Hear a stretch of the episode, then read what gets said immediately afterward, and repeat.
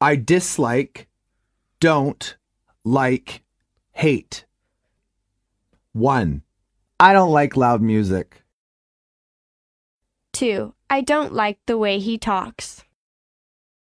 Three, I don't like to be around a cranky person all the time. 4. I don't hate him, but I just don't like him. Five, I dislike karaoke.